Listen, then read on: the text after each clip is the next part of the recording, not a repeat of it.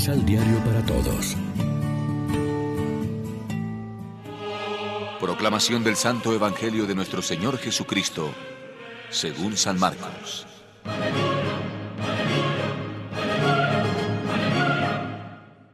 Entonces Pedro le dijo, Nosotros lo hemos dejado todo para seguirte.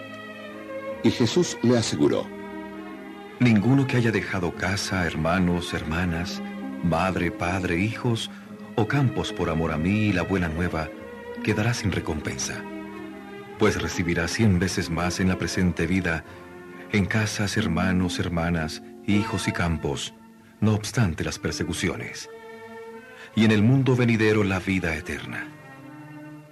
Entonces muchos que ahora son los primeros serán los últimos, y los que ahora son últimos serán primeros.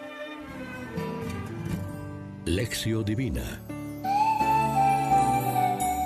¿Qué tal amigos? Hoy es martes 25 de mayo y a esta hora como siempre nos alimentamos con el pan de la palabra que nos ofrece la liturgia. El joven rico se marchó triste sin decidirse a seguir a Jesús. Pedro, que sí lo ha seguido, se lo recuerda. Ya ves que nosotros lo hemos dejado todo y te hemos seguido. El resto ya se sobreentiende. Y Mateo lo explicita en su Evangelio. ¿Qué recibiremos a cambio? La respuesta de Jesús es esperanzadora y misteriosa a la vez. Recibirá en este tiempo cien veces más y en la edad futura vida eterna. No se trata de cantidades aritméticas y tantos por ciento. La respuesta se refiere a la nueva familia que se crea en torno a Jesús. Dejamos un hermano y encontramos cien. Ya había descrito Jesús cuáles eran los lazos de esta nueva familia, quién es mi madre y quiénes son mis hermanos. Quien cumple la voluntad de Dios, ese es mi hermano, mi hermana y mi madre.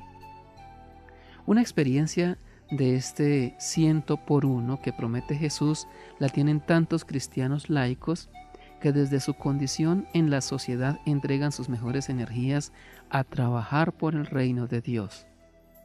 Ya saben lo que es la generosidad de Dios en este mundo, a la vez que esperan en el otro la vida eterna prometida al siervo bueno y fiel.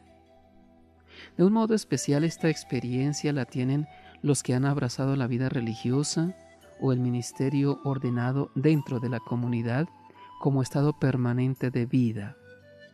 Han entrado en la dinámica de este otro género de familia y parentesco. Los hermanos y los hijos los cuentan por centenares y por miles.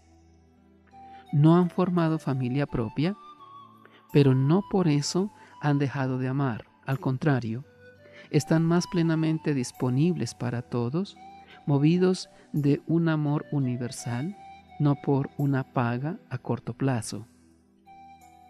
Reflexionemos.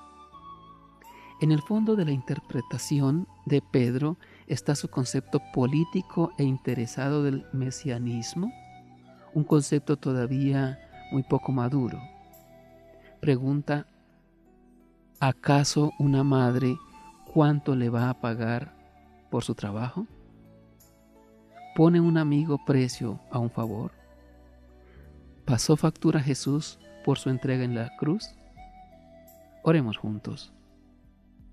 Señor Jesús, queremos seguirte hasta el final porque ir contigo es caminar libres hacia la vida. Afianza nuestra fe y corona tu obra en nosotros para que libres de la seducción de la riqueza, estemos disponibles para Dios y los hermanos. Amén. María, Reina de los Apóstoles, ruega por nosotros.